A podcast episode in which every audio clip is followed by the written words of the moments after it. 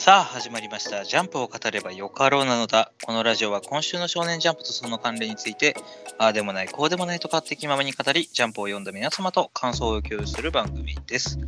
お届けするのは私、不動と、西さんです。よろしくお願いします。2022年10月31日発売48号、表紙呪術廻戦関東からピピピピピです。それでは最初、坂本デイズ、デイズ93ラポールということで、えー JCC 編でのデータバンクの、まあ、争奪戦、えーまあ、スラー側のシス、えー敵として、えークラブジャムとお金栗がね、えー今あー坂本さんたち側と戦っているえーところですが、まあ、今週はあー先週の引きですね。先週の引きはセバの夏希えーセバ夏希のあまあ、お兄ちゃんですね。が、うん。あー真冬の居場所をを突き止めるために、まあ、データバンクを、まあ、代わりに教えるみたいなあー駆け引きをクラブジャムに持ちかけて、えー夏希のお兄ちゃんを裏切るのかみたいなところがあー世間的に騒がれたところですが、まあ、私は信じてましたよという今週の始まりですね。はい、そうですね。2、3度騙しにかかりましたね。そうね、まあまあ、やっぱり良かったね、展開的にお兄ちゃんがあー裏切る展開じゃなくて、まあ、そこは、まあ、今後もセバ兄弟があーこの漫画において割といいポジションに行くんだろうなっていうのは見て取れますけど、そうですね。裏切り野郎になったら今後の扱い悪くなりそうですからね。そうね、まあ、そこは本当、シンたちとのちょっとこれからのチームワークもあるので嬉しい反面、まあでも今週はちょっとクラムジャム、クラブジャム強えなっていうのも感じさせられましたね。そうですね。まあ、催眠っていうのが非常に手軽に行えるっていうのがよく分かりましたし、で、自白もさせられるっていうのがね、強いですね。そうなんですよ。ただのド M 野郎じゃなかったんですよね。そうっすよ。よく見たらちゃんと、なんでしょう、あの、体を縛ってるのがよくわかる男なんですけどね。なんて言うんだっけ、これ。ああ、いい体？が。いい体を絞っえ縛ってますからね。絞ってるし、縛ってるしね。そうそうそう。うん、まあ、ただのこう亀甲縛り野郎じゃなかったっていうのが、反面、まあ、セバの兄貴のね、えーなんだろう、誘導させていって、えー自分のお得意なところに、まあ、工房にね、今回引きずり込んでの一手っていうところもあったんですが、まあ、うまくここはクラブジャブにかわされてしまったという感じですね。そうですね。でも工房の中にこんな、なんでしょう、ロみたいなのがあって溶かされるっていうのはなかなか恐ろしいです。うん、ターミネーター2みたいなね、そうそう。妖怪炉みたいなところですけど、おまあーまあ、ここに落ちる穴が作られているっていうのがまた、どういう工房やねんっていう感じがしますが、落とし穴的にね。うん、そうだね。あーまあ、この辺は兄貴のあー作戦は悪くなかったんですけどね。うんはいはいはい。まあ、ただ、クラブジャム自体のお自力がかなり強かったのと、催眠が厄介っていうあたりですね。まあでも、今週ちょっと気になったところは、やっぱり山根のおじいちゃんがね、まあ、今データバンクという形で、えーみんなが守らないといけない対象になっているわけですが、はい。うん、おじいちゃんがすごくいいキャラで、あの、天音くんにいろいろと教えてくれるっていはいうはい立場であるがゆえに、えー恐怖感も増してきましたね。そうっすね。佐藤田先生を彷彿させる展開ですね。うんおじいちゃんがね、えー、シンとお天音くんと一緒に走ってる時にも言ってますけど、わしが敵に回っても迷わずやれっていうね、うんうんうん。このまあ殺し屋なりのアドバイスですけれども、はい。まあなんかこれはもう おじいちゃんが催眠術にかけられて敵に回っちゃうんじゃないかと あーそういう展開も見えてしまうような発言ですよね。あーまあ敵側からしたらね、あのー武器といいますか操ってしまって、えー坂本さんたちと戦わせてしまった方がね、まあ、そのまんま殺させたらデータの消去もできるわけですから一石二鳥ということでね。そうだね、うんうん今週多分あ夏希がね、えー、と催眠術にかけられてしまっておそらくデータバンクの居場所というかあー何がデータバンクかっていうところをクラブジャムに喋ってしまったんじゃないかなとも思えるので、まあまあそうでしょうね、おそらく。ね、そういう意味ではもう真っ向からおじいちゃんを狙ってくる展開になるのかなという感じですね。うんうんうん。っていうか、あれですね、クラブジャム、自分自身にもなんか催眠術かけてる感じなんですね。ああ、なんかね、そういう、あれかな、自己催眠をかけて身体能力を上げるようなみたいな、こともできるのかもしれないですね。そういうことなんですかね。まあ、もともとのんで、それなりに強いわけですから、能力向上させるための手段って感じなんですかね。うん、そうだね。まあ、あとは、意外とこいつが飛び道具も使えるっていうところもね、ちょっと気になりますけどね。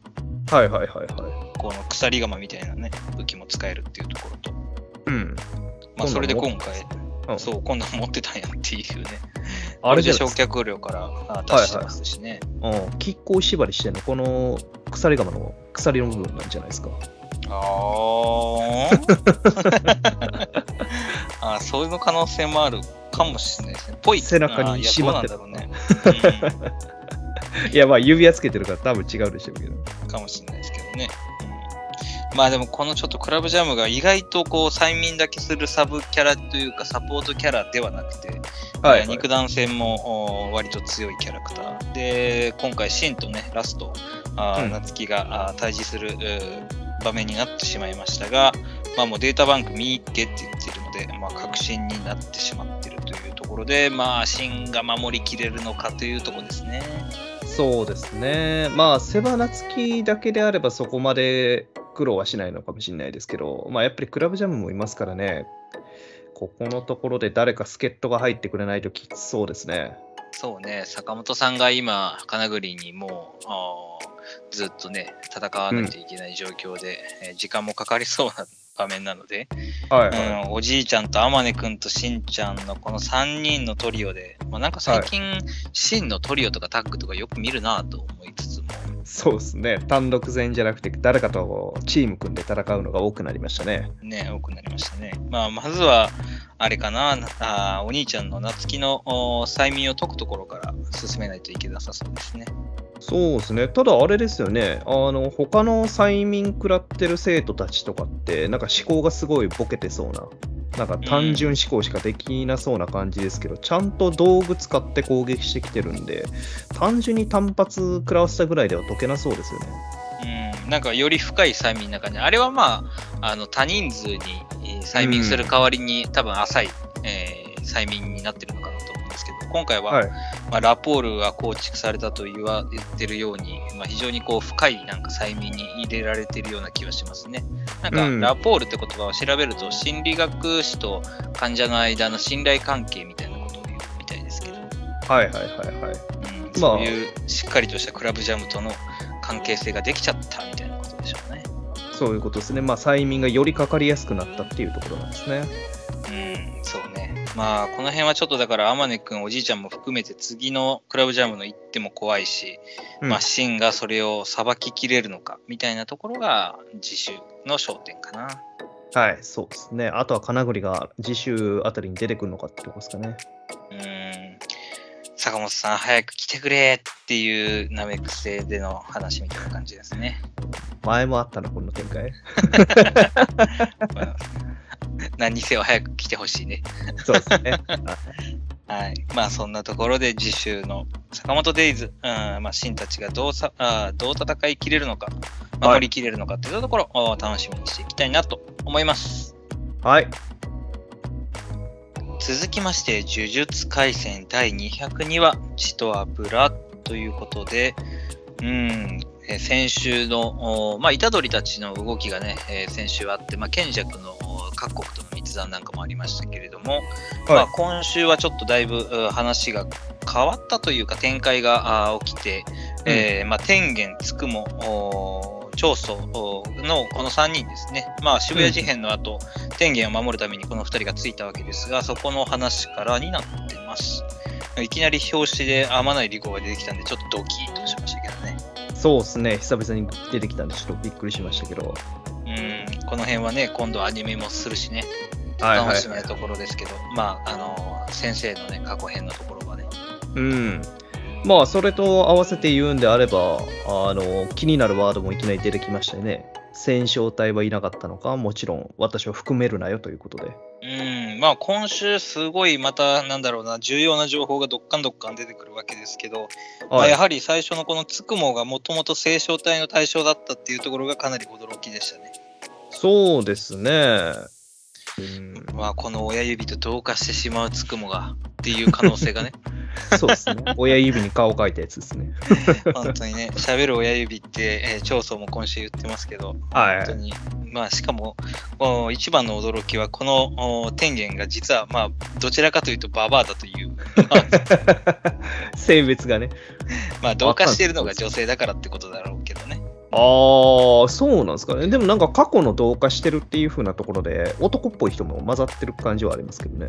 ね、まあでも3分の2女性だからっていう意味合いなのかなと思う、ああ、まあ、3分のなるほど。1か。うんはいはいまあそういうなんか、まあ天元の性別なんてどうでもいいですけど、まあそんなね、えー天元とつくものおしゃべりも、うん、最初はなんか、なんかこの不思議な雰囲気の中、あー読んでいるわけですけども、まはい。あやっぱりつくもはそういう青少体から逃れるためにも一旦海外とかなんかどっかに旅立ってたのかなと思いながらね。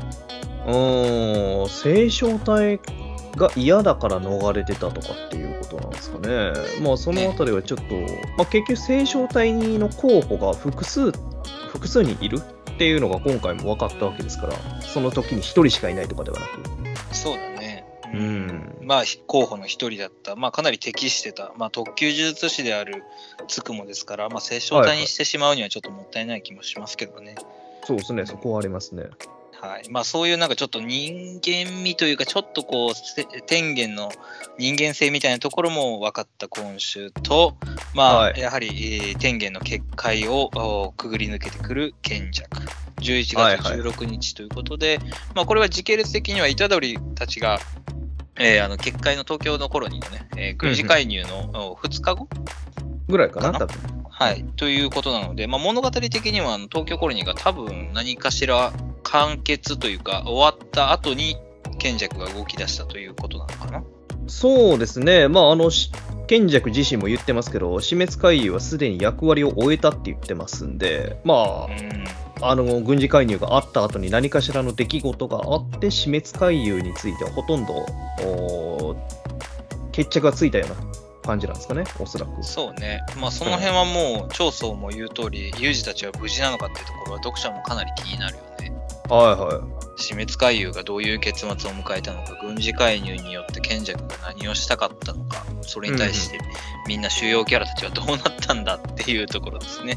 まあそう東京コロニーだけじゃなくてね、桜島とかあっちの方もそうですしね。はいはいはいはい。いろんなところの戦いが全部終わってしまったのかっていうのがだいぶ気になる話ですけど。そうね、それを差し置いて先に賢弱 VS 長宗をやるかみたいなところは今週、まあワクワクはめちゃめちゃしますけどね。そうですね。まあまあ、10中8個勝てないんでしょうけど。うん。まあ、しかも賢弱が言ってる通り、私に天元を取られたら君たちは負けっていうことなんで、はい。うん、本当にもう、なんだろうな、あー大手の状態に賢弱はいるのかっていうのが、あ見せられると、ちょっと呪術廻戦を終わっちゃうじゃないかっていう心配もまたね、出てきますよね。そうですね。うん。まあまあ、とりあえずはあれですか、あの、この辺の複雑な話とかいろいろと出てきましたが、なんか、あれですね、今週、え？具現化した世界みたいなのが2つも出てきましたね。具現化した世界？あの、こたつ部屋もそうですし、映画館もそうですしと。ああ、そうだね。まあ、あの、天元の結界内での、というか、賢弱が見せてるう映像というか、はいはいまあ、そんなところでしょうけど、うん、まあ、それも確かに面白い描写のなんか見せ方だなと思いますが、なんかあれですね、脳内設定的な感じの映像を見せられてるのかなっていうふうに思いましたけど。まあ、そうだね。便利だね、これができるとね。脳内映画館でね。はいはいはい。まあでも何にせよ、今週は賢弱の目的がはっきりと示されたところうんも大事な場面ですね。はいはいはいはい。まあ、全員呪力を持った存在になって一つにくっつけるって話ですか？一億総樹齢計画みたいな言い方ですか？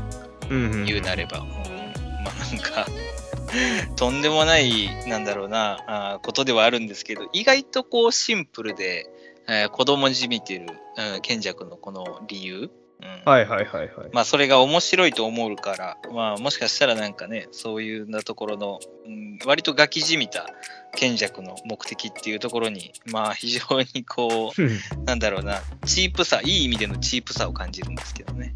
ああ、なるほど。まあ、実際ね、この話聞いて、長宗と同じ気持ちにはなりましたからね、お前に何のメリットがあるのやっていう。うん、そうだね。うん。まあでも、賢弱が1000年間頑張ってきたモチベーションのあー 終着点はここかって思うとね、それはそれでこいつともあー思っちゃいますよね。このラスボスかみたいなね。うん、妄想したことをちょっと実現したいから、1000年頑張りましたっていうことで。ねまあ、1000年間営業をかけてるわけですけども、ははい。まあ、その1億人の重力の塊を作りたい。あーなるほどね。うんい。うん、まあ、最後の笑顔もなかなか素敵ですけど。はい。そうね、このひょっとこといいね。はいはいまあ、確かにちょっと1億人の呪霊がどんな姿をしているかは、個人的な興味はありますけどね。はいはいはい。まあ、どんな、なんだろうな、呪霊になってるのか。なんか、この東京タワーの場面で見せてる呪霊は、とんでもない姿をしてそうですから、うんうんうんうんこれとも完全体リカちゃんを戦わせてみたいなとかね。うさすがにこんな1億人でしょ勝てないんじゃないですか。いやまあ、当然勝てないと思うんだけど。それこそ少なも勝てなくなるんじゃないですかね、このうなって。ん、そうだねすスクナはでもこの意見に対してどっちにつくのかなとも思いますけどね。そうですね。でもまあ、スクナがこれに協力してるっぽいっていう話は、ま、前々から出てきてましたから、うん。一応計画を知ってる可能性はありますよね。なるほどね。うんまあそうかもね。まあでも、うん、そうだね。お兄ちゃん、これから戦うわけだけれども、うん死なないでほしいな。そうですね。まあ、いきなり天元様がもう捕まってしまうっていう展開はないとは思いますけど、長宗が生き残れるかっていうと、ちょっとあれですね。まあそれこそもうつくもとのタッグ2対1で戦うしかないのかなと思いますけどね。てか、つくもの全力が見てみたいよねってずっと思ってますけど。まだ全然戦ってないですからね。そうね。特に攻撃的な戦い方はまだ見たことがないので、はいその辺も非常につくものね、特級呪術師としての実力は気になるところですね。そうですね。うん、まだどういう風な能力なのかっていう詳しい全貌も見れてないですからね。そうなのよ。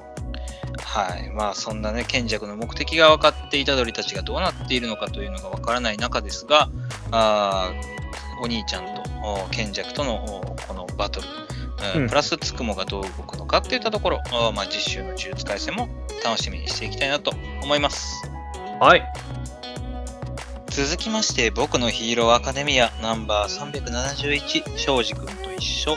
ということで、先週引き続き、えーまあ、オール・フォー・ワンに、えー個性を与えられて、えームキムキドーピング状態のスピナー VS、障子君、口田君たちのヒーローとお警察側。まあ、うんスピナー側の方は、黒霧の奪還のために、えーまあ、迫害を受けてきた異形のお一般市民たちを携えて、えーまあ、スピナーを代弁者として、えーまあ、扇動者である中でね、えースパイダーみたいな顔したやつらと一緒に、はいはいえーい1万 VS200 とか300とかだったかな確か1万5000 VS300 だったかな。だったかな、うんそんなレベルで、えーなんとか病院内を安全を守ろうとしている、えーまあ、これ以上の進行を食い止めようとしているえー庄司君たちの描写ですね。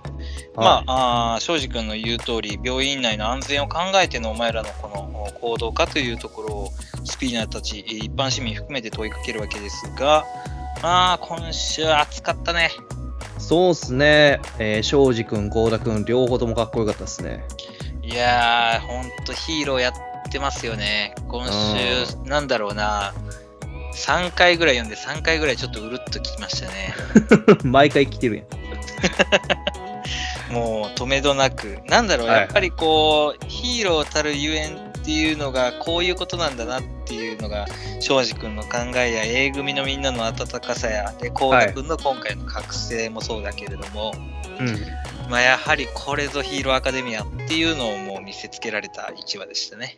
そうっすね。まあ、二人とも本当にかっこよくなってますね。まあ、庄司君はもともとかっこよかったですけど、幸田君がかっこよくなってきてるっていうのは、ちょっと胸が熱くなる展開ですね。そうね、ここに来て口田君っていうところもやっぱこうキャラ立ちといい場面の展開的にも素晴らしいよね。うんまあ、最初のね、障子君が、あーお前たちを許さないっていうことに対して、スピナーに問いかけるわけですけれども、うん スピナーはもう今、筋肉ムキムキ、頭は何も考えられない状況。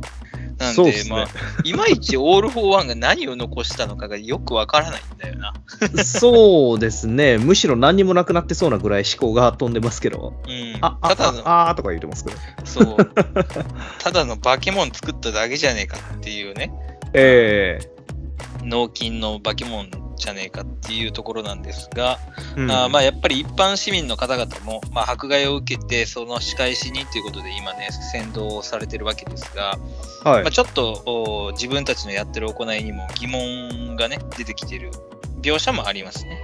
そうですね。自分たちの行いが本当に正義なのかどうかっていう、ちょっと疑問視が出てきてるところですけど、まあそこをね、あの、さらに後押しするかのような2人の、えー行動だとかっていうのが見せてくれる展開でしたけど、うん、そうだね。うんまあ、スピナーのこの形、言葉といい、これに信じてついてっていいのかっていうのは、冷静になったらすごく分かりやすいとは思うんですが、まあ、まあリーダーがよだれだらだらになってたら心配しますよね。うん、リーダーがダラダラになって、ね、こんな化け物みたいに進行して、まあ、ひたすら傷つけていく、うんはいはいこれについてっていいのかって、まあ、みんなわかるような気がするんだけども、まあ、正義というのを掲げたこの1万人の群衆っていうのは凄まじいですね。そうですね。まあ、この辺は集団心理っていうところもあるんでしょうけど、まあ逆にひっくり返せる可能性が出てきてる感じではありますよね。まあ、この一般市民の人らのお理解を得られればね、そういう展開もあるんだろうけれど、うん。まあ、で、今週は、ただね、その、おなんだろうな、庄司君の過去、おまあ、先週からもそうですけど、庄司君の虐げられてきた過去みたいなところもきちんと深掘りされて、はい。うん、やはり偉業として、両親にはなかったこのおテンタクルという腕でね、うんえー過去を過ごしてきたわけですが、やはり地方ではかなり迫害にあってたと。うんうんうんうんうんまあ、この時にね、A 組のみんなに話してる姿もそうなんですが、ミネタ君がね、タコって言った気がするって言って。いや、まあまあまあまあ、ミネタ君はやらかしがちですが、この辺はしょうがないとは思いますけど。そうね。でもなんか気持ちはすごいわかるんだけど、これを、ああ、申し訳ねえって思えるミネタ君もやっぱりね、えーはいミネタ君らしくていいよね。まあ、その辺は素直でいいですね。でも、あれですね、あのー素顔も晒して事情とか全部話してたんやなっていうふうにはちょっと思いましたね。ね。この辺もなんか A 組でこういう会話があったんだっていうのと、まあもしかしたら庄司君だけじゃなくていろんな人がそういう過去のトラウマだったりとか抱えてるものを吐き出した A 組の集まりがあったのかもしれないですね。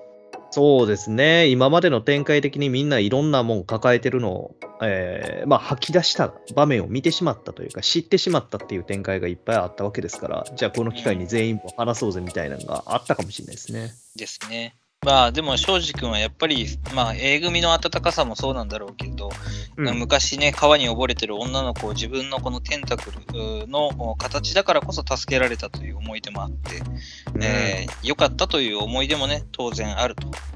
まあ、それを信じて進んできてるわけですね。あーこれかっこいいですね。たった一つでもこの姿で良かった思い出にすがりたいっていうの。めちゃくちゃイケメンじゃないですか。そうなんですよ。ヒーローやってますよね。こういう姿見るとね。で、なおかつ、そこに輪をかけて、A 組のみんながいっぱいこれからもその思い出を作ろうって言ってくれるあたりの A 組の温かさとみんなのこう、なんだろうな、あー姿。もうね、とヒロアカ、いいですね。このキャラクターとみんなのね。まあ、温かさっていうことであれば、庄司君のこの複製はもあったかかったっていうことらしいですけど、そうですね。ぬくいらしいですね、これ。これね、みんなが入っていっている描写もすごい可愛いよね。はいはいはい。アスイさんが、アスイさんがもう上半身バーンって入っていってるのめっちゃ面白いですね。ああ、ほんまやな。まあそんなね、こう、庄司君の A 組とのおみんなの絆みたいなところもそうだし、やっぱりそれら過去を知った幸田君が今、あー迫害されて、それに怒れる市民たちを相手にしている庄司君の気持ちもわかるし、状況もね、よく理解している。で、襲いかかるスピナーに対して、えー庄司君の言葉っていうのも非常にこう、なんだろうな、正論なんだけども、この筋肉バカには全く伝わらないと。はいはいはい。傷があるからこそ考えられるはずっていうこの障子君の言葉がね、これが響かなかったらもう終わりですよと。まあもう完全に消去打ちなってるのは分かってましたけど、もうダメやなって感じはありますね、スピナー。うん、まあスピナーはもう今無理ですね。うんというかまあスピナーはスピナーでさ、もうなんだろう、もともとのこいつの目的とかいろいろともう違うじゃんって感じで、今週もちょっとうん死柄木との 1, ペ 1, 1コマがありましたけど、そうですね、LOL やってた。LOL やってレリーグ・オブ・レジェンドね。た。はいはいはい。まあゲームの話ですけど、まあそういう多分死柄木との友情みたいなところも多分こいつの原動力の中にあったはずなんですよね、スピナーは。はいはい、そうですね。まあ今やそれさえ消えてしまってただのオール・フォー・ワンのおー7コマになっちゃってるわけですけども。うんうんうんまあ今週はね、そんなピンチ、えーになっている幸田君とお庄司君に対しての幸田君のこの覚醒もかっこいいし、そうですね。頭のこれが、なんでしょう、本当にタケノコみたいにザクザクにやってますね。なんだろうね。なんて表現したらいいんだろうね、これ。進化。伸びてきてんのか、向けてんのかよくわかんないですけどね。そうね。まあ、幸田君の能力自体がこう動物たちを呼んだり操ったりとかね。はいはい。えーまあ、虫たちもできたと思いますけど、そうですね。まあ、今週のこの鳥の大群を操る姿はめちゃめちゃかっこいいですね。そうですね。この頭のやつがでっかくなったことによって、より広範囲に広げることができるだとか、大量の生物を扱えるようになったのかなんですかね。ですかね。なんか来週ぐらいにはなんかそれでちょっと無双してくれそうな幸田君の姿も見たいし。うんで、なお、何よりもやっぱり庄司君のこのテンタクルの強化版というかね。はいはいはい。身体強化。はい。腕を全部一つに巻きつけてる感じなんですね。そうですね。残りの腕を全部一つの腕にまとめて、あーキモいと言われようが、なんと言われようが、これこそがあー庄司君だと言わんばかりのこのかっこよさですね。うーん、まあそうですね。でも異形同士でこういう風に言われるのもちょっときついですけどね。お前もキモいやろって言いたくなりますが。まあ、このスピナーに言われるゆえんはねえよな。間違いなく。間違いないですね。肌がもうギッザギザにやってますし。ええいや、どっちかって言ったら障子君かっこいいし。あまあそんなあー障子君のこの一撃がどうスピナーに効くのか、そしてまはいあ市民たちは、あー目を覚ましてくれるのかっていうところが、まあ、次週ヒロアカ気になるところですね。本当にあ。はい。あーこの最終決戦、見どころ満載、えーみんなかっこいいっていったところで、まあ次週のヒロアカも楽しみにしていきたいなと思います。続きまして、青の箱、シャープ75、ジェットコースターということで、まあ、先週合宿の場にね、ちゃん先輩と大輝くんの話があって、その後、まあ、えーひなちゃんのね、少し気持ちがあー出てくるような描写もありましたね、えーはい。まあ、大輝くんが自分のことを好きになってくれるまで返事はいらないの？みたいなことをひなちゃん言ってて、おいおいひなちゃん大丈夫か？みたいなところから、まあ、今週、えーはい。まあ、噂のジンクスのあるね、えーキャンプファイヤーが行われるかな、どうかなという今週でしたが、はい。もう今週は語るのをやめときますか？なんで？なんでよいやー、なんかあれですね。ひなちゃんファンにとってなんか辛い人はですね、今回は。あーまあもうほぼひなちゃんのモノローグというか、はい心情、心理的な描写が、はい丸々詰まった、ある意味豪華な1話でしたね。ここまでひなちゃんに、フォーカスするかみたいな感じでしたけどね。えー、いや、なんでしょうね。読者目線からしたら間違いなくひなちゃんのその評価が上がるようなこの心理描写なんですけど、うん。嫌な予感しかしないですね。まあもう、なんだろうな、作者側からすると、負けヒロインですよ、彼女はって、なんか紹介してるような一話にも見て取れますしね。なんか商品説明されてるみたいな感じですね。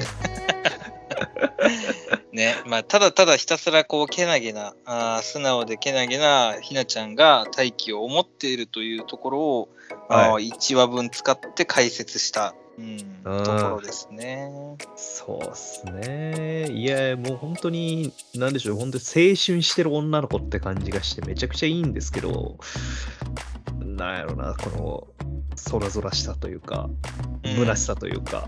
まあね、虚無感はあるよね、呼び終わった後のね。うんああ、もううんひなちゃん、ひなちゃんじゃ勝てないじゃんって、こういう思わせるだけの、おなんだろうな、ストーリーになってるよね。まあ、なんか、ひなちゃんの可愛さは当然この1話に詰まりまくってるんだけれど、うん。うん、その反面っていう感じだよね。もうなんかもう、なんだったらこれ、青の箱の最後にやるやつじゃないの？みたいな。そうですね。もう最後に、もうひなちゃんがゆ恋破れて、一人のモノローグ的な感じなのね。そうありますよそうそう。だってもう王子役とあの姫様役のあの舞台のね光景をあの光景を一生忘れないなんてもう負けた後に言う話じゃん。未来の話せよと。そう未来のそのひなちゃんと大輝の、はあの明るいところをシーンを作っていこうよと思うんだけども過去のシーンにとらわれてしまってしまってしまってますからね。い。うん。あれが最高潮じゃないんやぞって言いたいですね。そうね。うんまあしかもキスしたと噂されてしまったそこの部分もひなちゃんにとってはもう別に100%嫌ってわけじゃなかったみたいなリアルな描写もねしててあそうですね。まあ、これを機に本当に付き合ってくれるんじゃないかって、ちょっと期待しちゃったとか。まあ大輝の心がね揺れ動くんじゃないかみたいなところでしょうけど、まあでもそこは一応ひなちゃんの作戦作戦というかあー思ってた通り、えー少しえー大輝くんは揺れてましたからねああ、はいはいはいはい。そうですね。一時期ねまあまたその後の付き合ったことを考えてのひなちゃんのこのなんだろうな、いろいろデートを妄想したり一緒にどっか行ったりとかね、手をつなぐっていうところで赤面しちゃって、えーうんみたいな描写もすごく可愛いし、はい。まあ、恋した気持ちがジェットコースターなんていう表現の仕方もやっぱりこのなんだろうな初々しさがあるがゆえの、うんうん。ひなちゃんの可愛さがもうフルに詰まってますねこの心理描写は。うん、まあ感情表現的にもジェットコースターみたいにねコロコロ変わる子でもありますからまあ心情と合わせて魅力がすごい詰まってる話なんですけど。うん。うんでこのさいえその後のねあの口に出さないけど好きって思ってるところとかね。そうだね、大輝に対して、まあ、大輝が何の感情も抜きに、あ ひなちゃんの髪の毛を触ってるあたりは、ちょっとこいつって思いますよね。このねひなちゃんが上目遣いで見てんのをもう方も明るめもせずにどこ開いてんちゃうかなってメール見てね。どこが開いてねえだろ。なんでちょっと興奮してんのいや、まあ、大輝はもう、だから、感情がね、もうひなちゃんにないっていうのを、まざまざとこう、この髪の毛のゴミを、葉っぱを取る描写で見せられてるところもまた残酷ですよね。そうっすね。本当に、ひなちゃんはドキドキしてんのに、大輝は全くドキドキしてないっていう描写がね。そうだね。まあ、この追いかけてる姿っていうのはずっとね、えーはい続いているわけですけども、まあ、ひなちゃんのね、この恋心というのが、まあ、報われる展開は来るのかって思いてましたけど、は来ないんじゃないっていう。え、なんやろそら、も感情にすら変わってきますね。う、おーあと3話ぐらいで終わるんじゃないかなっていうぐらい、あれですね、急展開というか、もう決着つけんのかっていう感じになってきましたよね。ね、まあなんかこれぐらいひなちゃんの負けイベントを見せつけられると、もうなんかひなちゃん転校とかね、なんかひなちゃんフェードアウトみたいな展開すらあり得るんじゃないかと思ってあー、なるほど、なるほど。でも新たなヒロインを追っ立てるかみたいな。まあそれはちょっとあまり今少年漫画チックすぎるか。そうですね。それちょっとなかなか広い展開ですし。で、もう、ないよね。まあうん今週はね、まあプラス、あやめちゃんですね。はいはいはいはい。まあいろいろとこう恋のお台風の目として動いてくれる、まあいいキャラになってきたわけですが、まあ今週はちょっと京くんとのフラグが立ちましたね。ああ、なんか妙にね、あの、きょうくんが絡んできて、ちょっと揺れ、揺れてるわけでもないでしょうけど。揺れてるっていうわけではないな。うんなんかこう価値観の違いを見せつけられたって感じかな。そうですね。まあ、あの、うんちょっと今まで意識してなかったっていうことを意識させられる話やったのかもしれないですね。そうだね。まあなんかこう、うん。自分からあー好きになるというよりかは相手に好かれて、えーこれまでえー恋愛をしてきたあやめちゃんに対してやっぱり、うん。えーなんだろうな空いてる側の気持ちをちゃんと考えてる京くんとはまあどっちかというと京くんがあー多い方かなた大多数かなとは思いますけど、はい。はい。はい。まあそんな京くんの価値観とあやめちゃんの価値観がぶつかってる今週。まあこういう、うー展開はあやめちゃんが気になるタイプになるかもしれないですね。そうですね。教訓のことを意識する可能性はありますね。うん。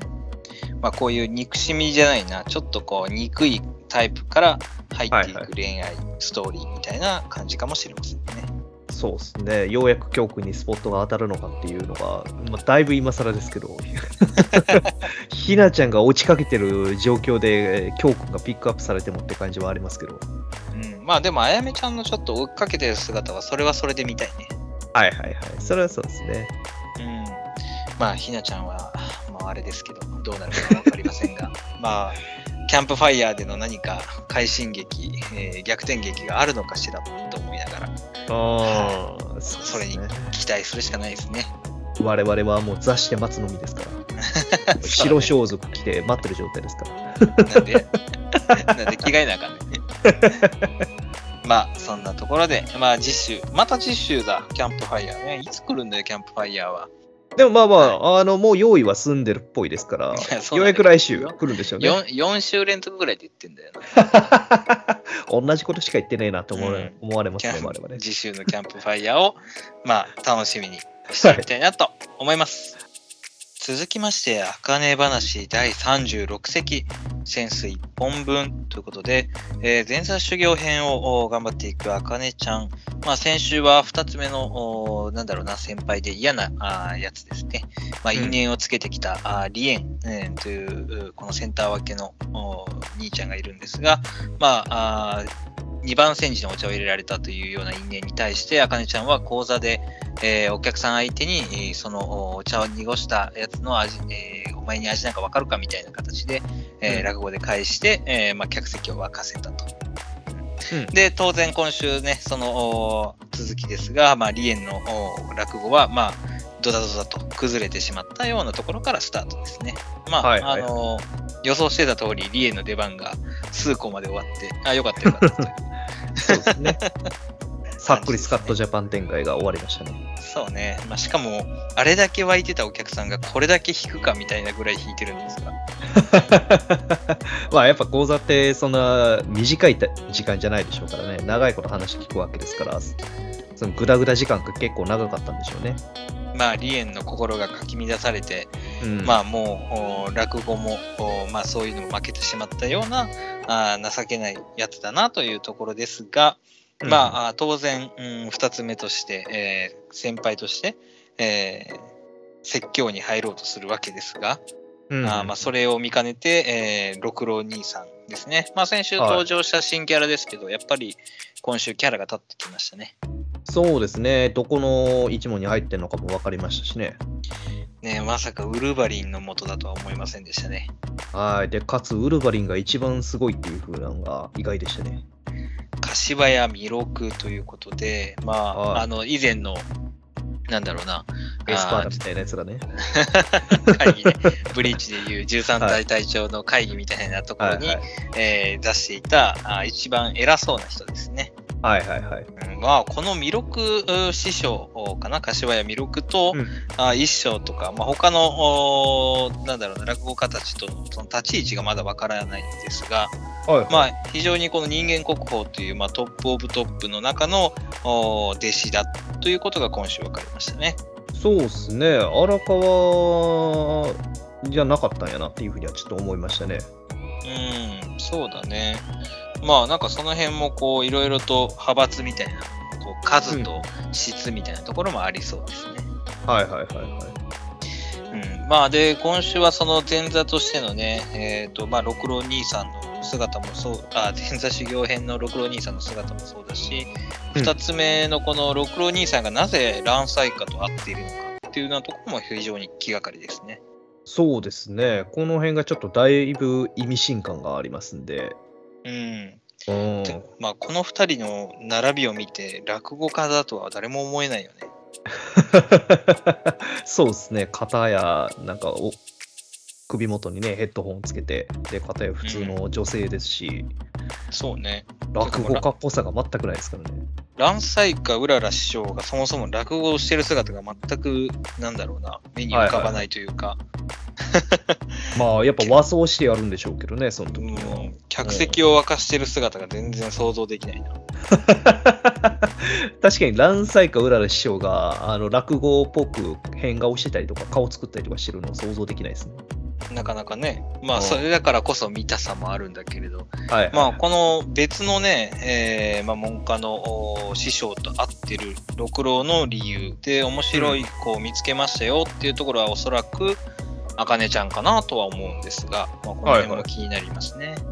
そうですね。まあ、別の一門の師匠と会ってるんで、柏屋弥勒の元を去ろうとしてるとか、なんかそういう感じなんですかね。うん、かもしれないし、なんか新勢力を作ろうとしてるのかもしれませんね。うん。そうで、こう仲間集めに走ってるみたいな。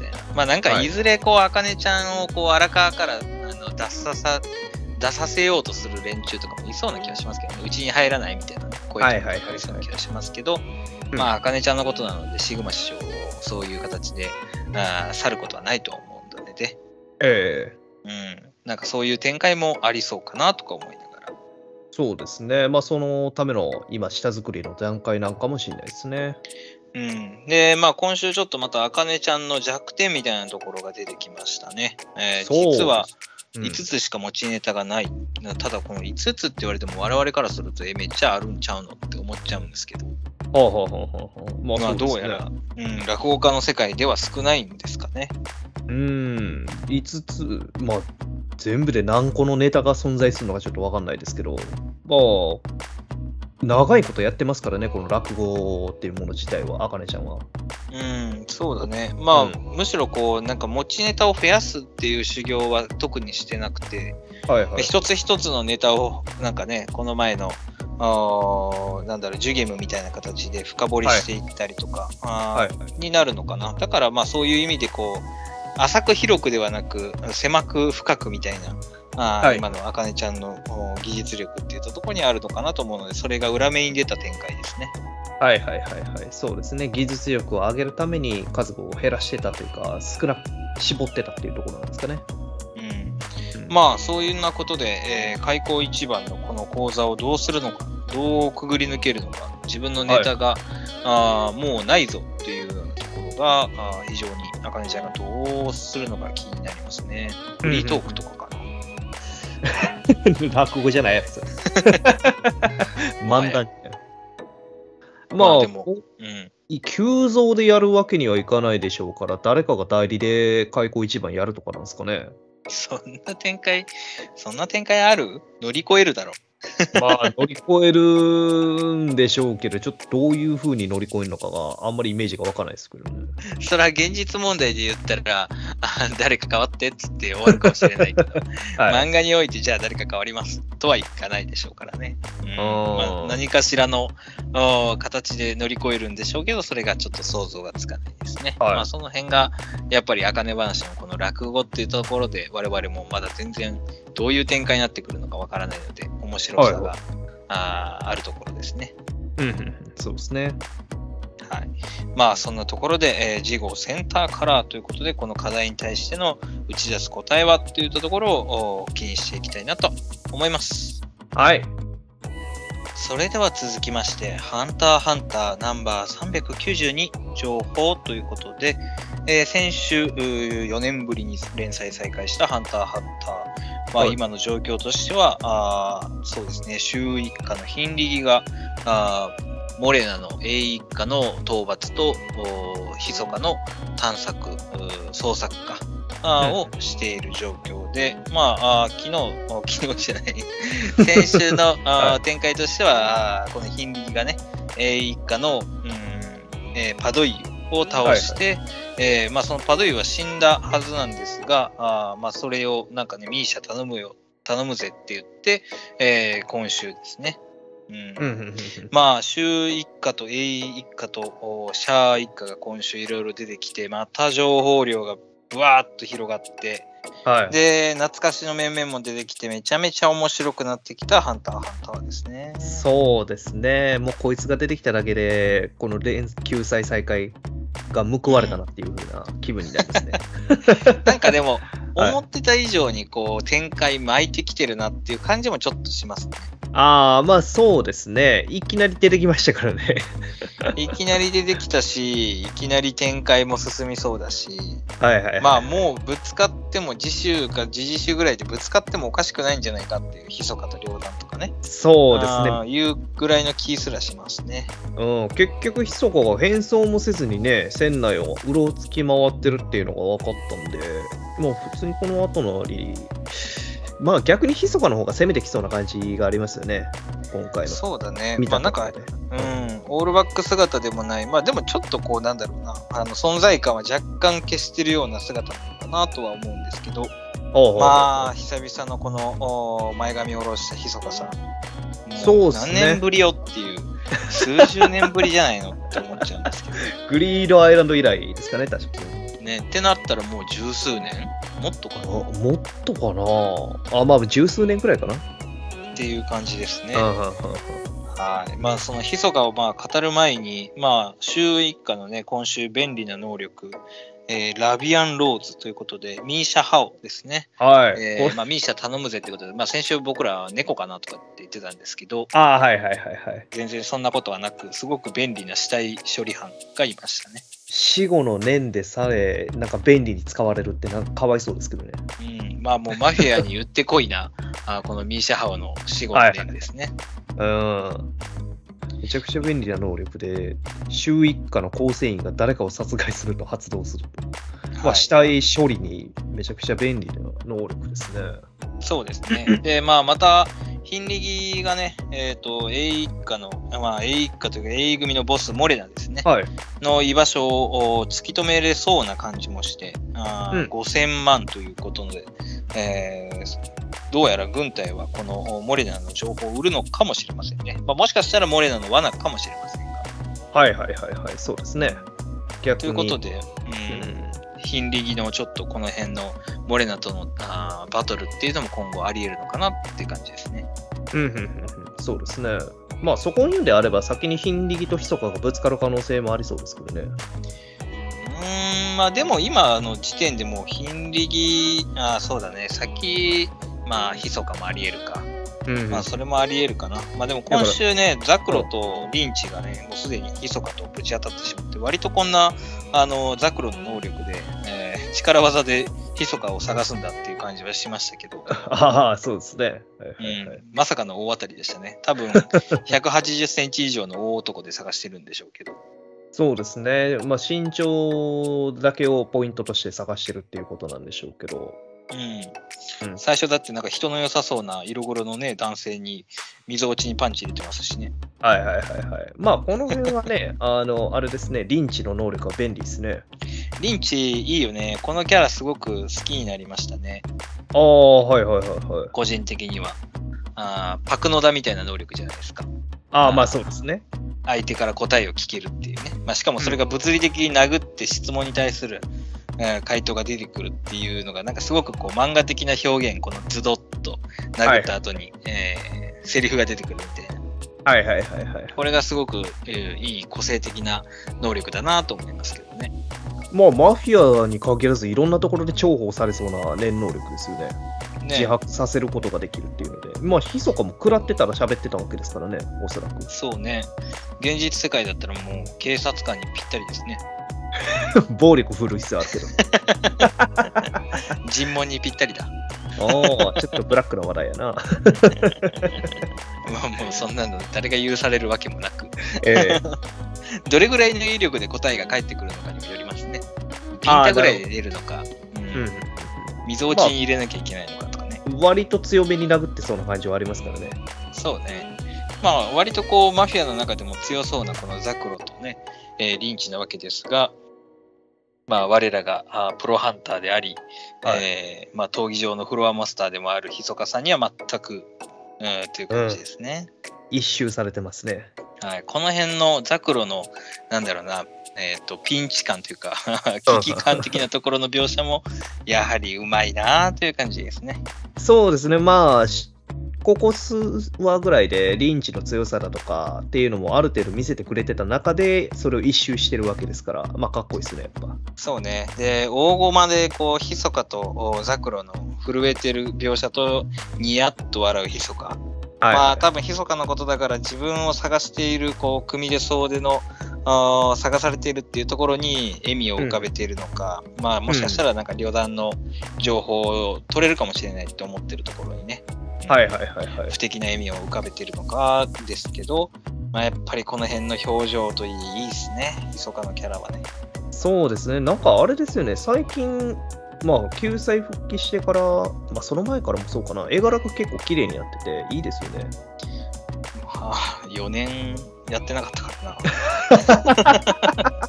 筆も安定してるのかな。うーん、まあ、だといいですけどね。まあ、はい。今のところ富樫先生も書き進めれてるみたいだし、ええうん、確かに荒さは見えないね、全くね、そうですね。描写にね。非常にこう背景といい、キャラクターといい、丁寧に細かく書かれてるなっていうのは感じますね。まあ、一時期のありへんみたいなことにはなってないですけどね。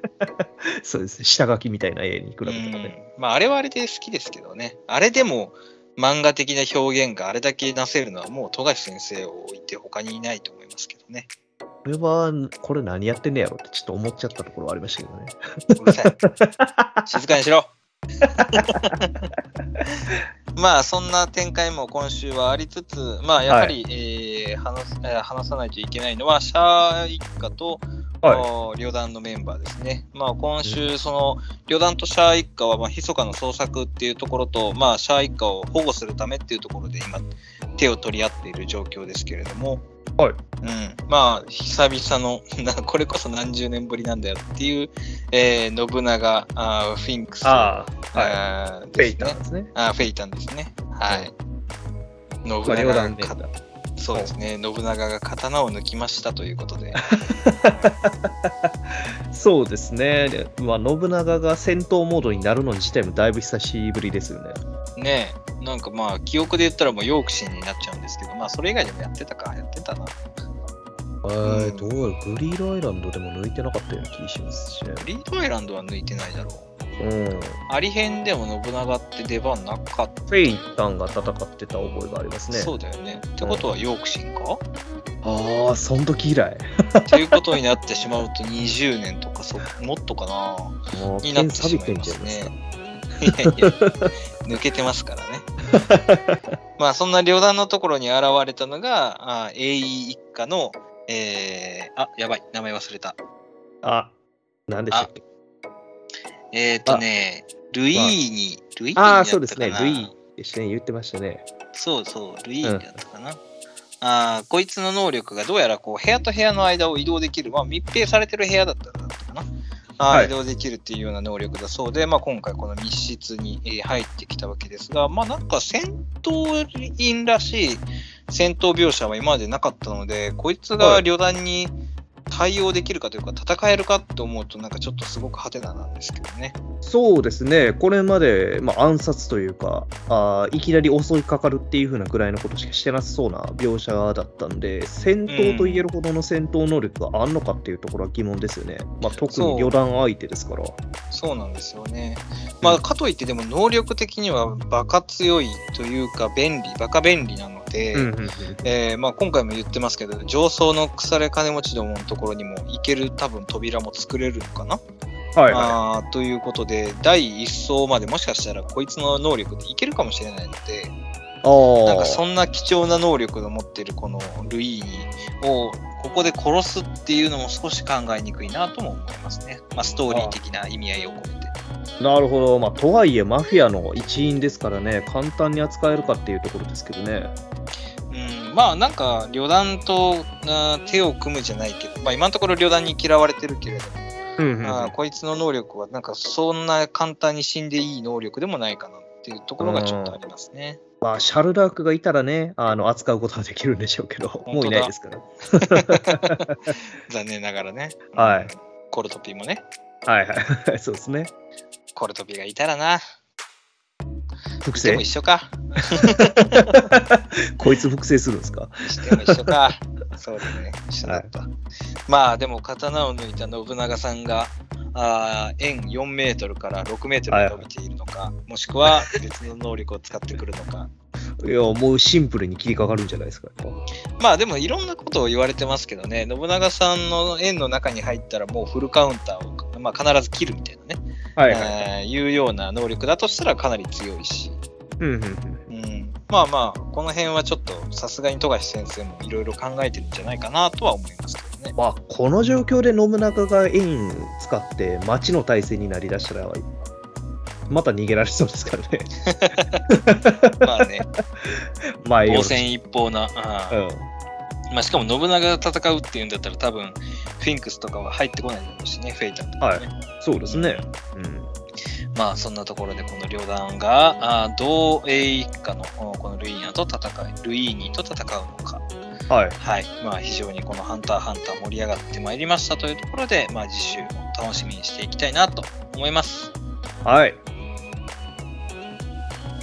続きまして、ジャンププラスよりチェーンソーマン第108話朝の大切なもの。第109話、えー簡単ないじめのなくし方ということで、まあ今アニメもお第3話ですかね、絶好調なチェーンソーマンですが、あーアニメの方も面白いっすね。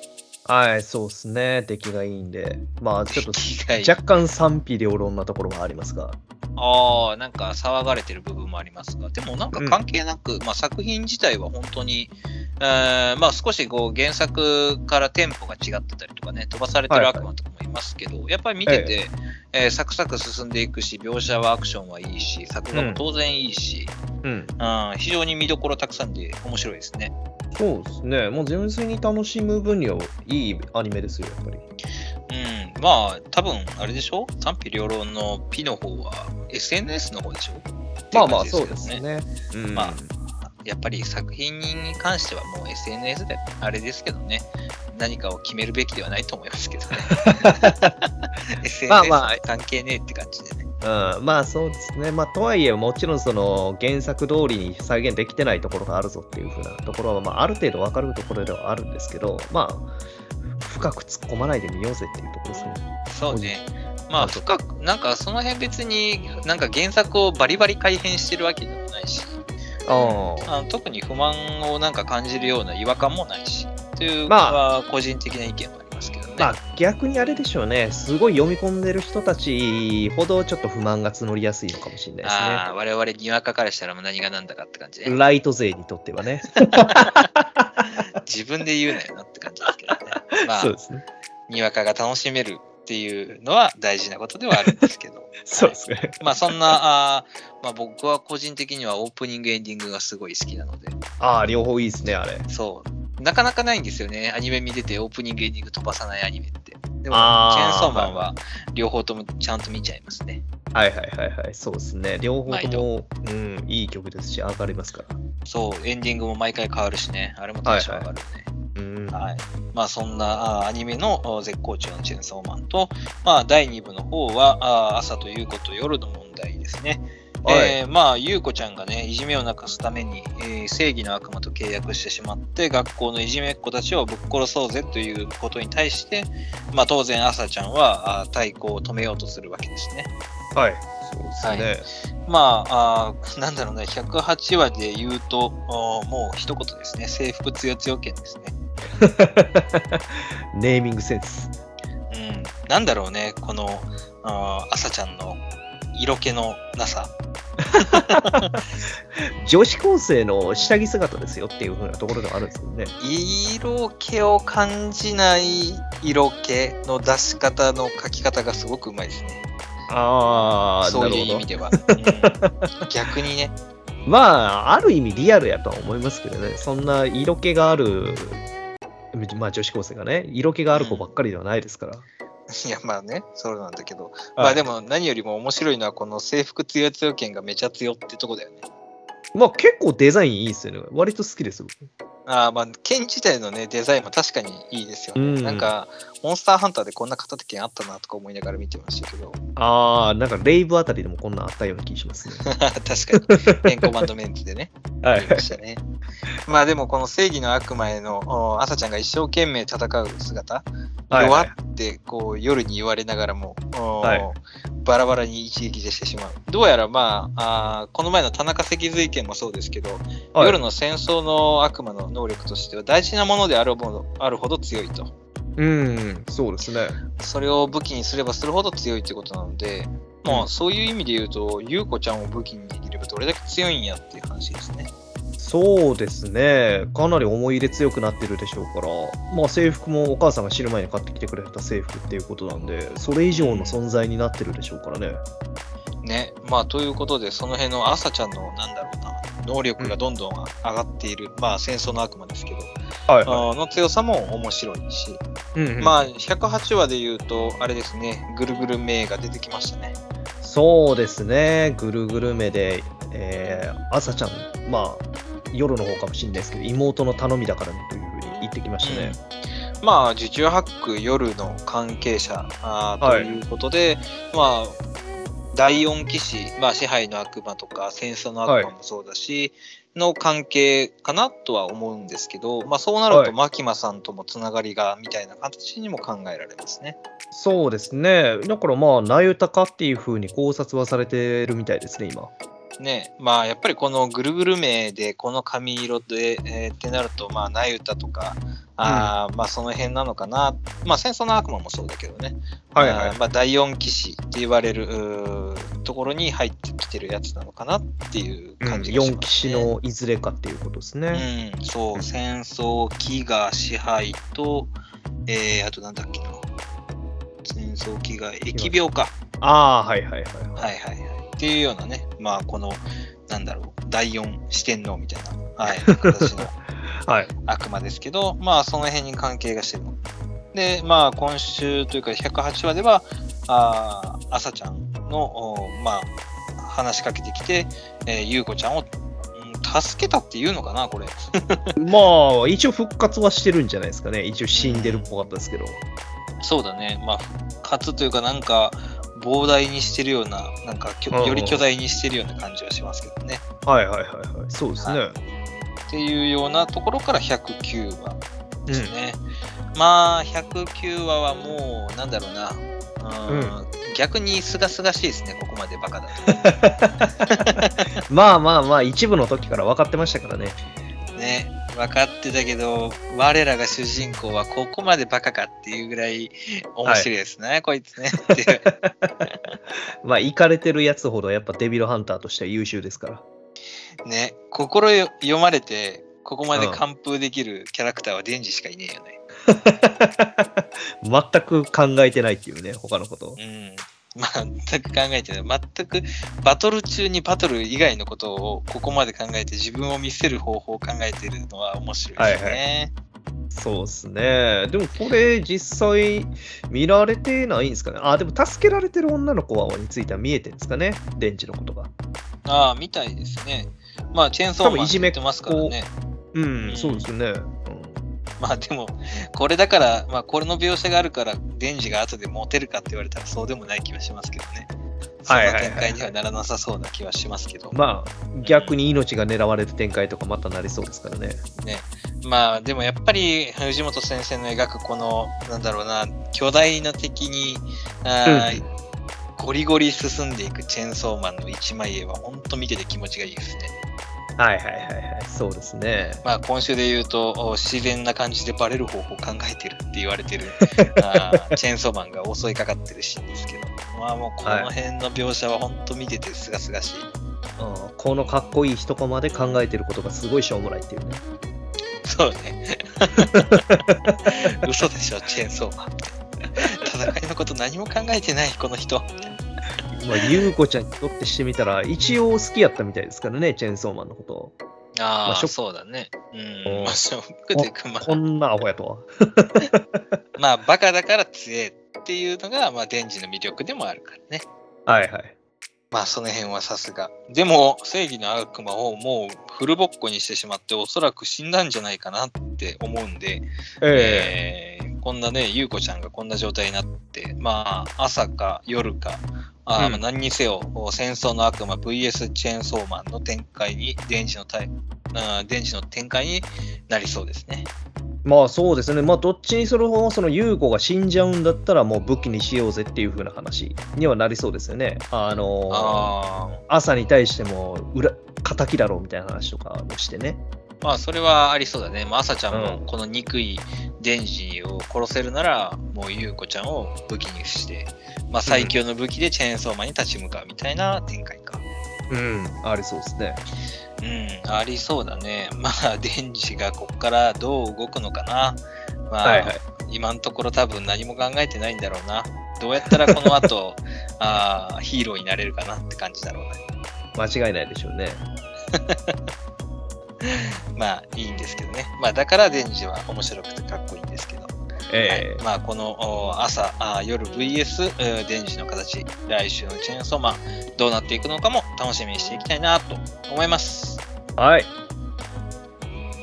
はい。それでは、ここまで今週の週刊少年ジャンプナンバー48語ってきました。次週はナンバー49ということで、えー表紙関東からはワンピースですね。うんまああー、エッグヘッド編か、あーまあ、ベガパンクとの、まあ、ついに対面になるのかな。うんあーその辺で非常に楽しみなところもありますし、えーまあ、ヒロアカ呪術青の箱も非常に展開的にも、うん、大きな展開にもなりそうで、その辺もあー楽しみ満載ですね。はい。そうですね。来週勢ぞろいかな。そうだね。まあ、勢ぞろいって言うとあれだけど、まあ、一 一部のね、えーハンターハンターも読めるし、はい。まあ今あのデジタル版で、えー買えるあハンターハンターのフルカラープレートを買おうか非常に、えー悩んでいるところではありますが、はい。3800円。はい、定期購読限定でね、応募者全員でもらえるハンターハンターの皿ですね。そうですね。今だったら定期購読初月300円らしいですから、お得ですね。何の宣伝やっていう。我々こんなことしてますから、やっぱり、集英者に対してアピールはしておかないとね。う んなるほど。うーん、欲しいな、でもな、どうしようかなっていう感じですね。はいいじゃないですまあか。3800円払って買ってください。買おうかな。はい。ちょっと悩みます。皆さんももし、えー買おうと悩んでる方がいたら、あー我々に、えーコメント？関係ねえな。買いましたよって報告くださいよ。そうね、本当だ。買ったよって人は報告いただけたら、あー僕の背中を押されるあれになるので、お願いしたいところですね。はい。まあ、次週もお我々また楽しく語っていきたいなと思いますので、えー我々また YouTube、Twitter 等の方やってますので、えー応援、コメント、感想、お質問何でもいただけたら、えー非常に嬉しく思います。はい。はい。えーそれではまた来週お会いしたいと思います。今日お届けしたのは私、不動と日産でした。ありがとうございました。バイバイ。バイバイ。